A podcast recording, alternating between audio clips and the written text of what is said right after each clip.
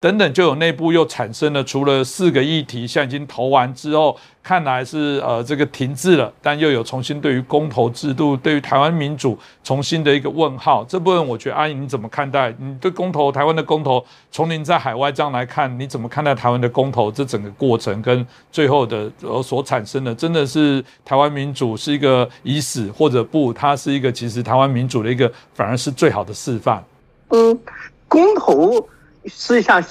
危危险性相当大的制度。呃，按照古希腊一代的传统政治学，对于直接民主，在古希腊曾经长期实践过的直接民主，以及它造成的弊端，都是，呃，至少是喜忧参半，甚至在十九十九世纪以前，普遍是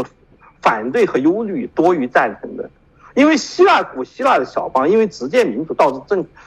政策不稳定啊，亡国的就就就就势力是相当多的。近代以来，嗯，这这这占优势，自由主义的占优势政论不是主张民主，而是主张英国式的混合政体，也就是说各阶级、国王、贵族和人民各自分享一部分权利，使所有人都不能完全滥用权利。而是直接民主，像公投这样直接民主，普遍被认为只适用于瑞士这样的小邦。后来，魏玛共和国普这个在相当程度上参参考了瑞士的公投制度，但是实行的结果也不怎么好。所以现在西方民主大国有很多是基本不实行公投的，实行公投的国家公投也有很也有众多的限制。所以有没有公投跟有有没有是不是属于所谓民主国家没有直接关系。很多基本不执行公投的地的地方仍然是相当成熟的民主国家，而实行公投带来的潜在危险性也是非常大的。可呃，最适合公投的也就是瑞士这种小邦社区性的直接民主。广普众民的大国是不是应该执行公投？呃，历来就是有争议的，而且恐怕如果我。要用足够长的历史算来算它，从古希腊一直算到现在的话，其实是反对多于赞成的。从全世界的横向比较来讲的话，台湾的公投制度应该说已经非但不是鸟笼公投，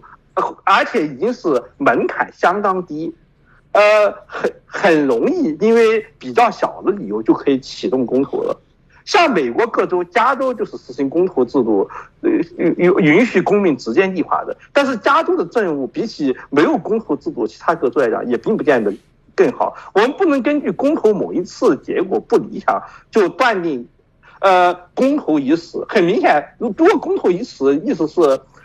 以后大家很难再启动公投了。那么就从台湾启动公投所需要联署人数，至少就可以看出，其实启动公投还是蛮容易的。嗯。呃，所以这种说法应该是不实际的。公投真正的问题在于，它适合的，它不大适合，呃，跟代议制民主同样同时在全国性范围内使用，这样很容易导导致相互干扰的结果。呃，例如政府已经采取了，本身也是民选政府，上台没有几年政府已经采取了某项政策，而质疑者只需要比需要只需要比选举中获得胜利的。选票少得多的联署就可以启动公投来终止这样的政策的实的实施，而公投通过所需要门槛又比实际上大选赢得大选胜利所需要的选票要少得多，这样很容易导致政策的不稳定，反反复复的重停止和重新启动。对于广土重民的大国来讲的话。或尤其是那种地缘形势非常危险的国家，比如说以色列这样的国家的话，实行这种制度是经常有亡国的危险的。呃，比较适合于公布那种社区性的，一个社区或者一个小邦，例如联邦制国家一个小邦对本邦事务实行公投，嗯，可能是足以弥补代议制民主缺失的。但是以中央集权方式进行全国性的公投，而且公投的范围，呃和。这个这这这这这个门范围颇为广泛，而门槛又相当低的情况之下，很容易造成选举失去本身的意义。人民在大选中给国和政府的授权，随时可以被临时发起公投取消的危险后果。对于需要承担重要外交责任的政府来讲的话，这样会严重的损害该政府在国际在马基雅维利主义的国际斗争中说话的分量和信用的。这就是为什么欧洲大陆的那些军事性的、行政性的强国很少使用公投，尤其是不会把公投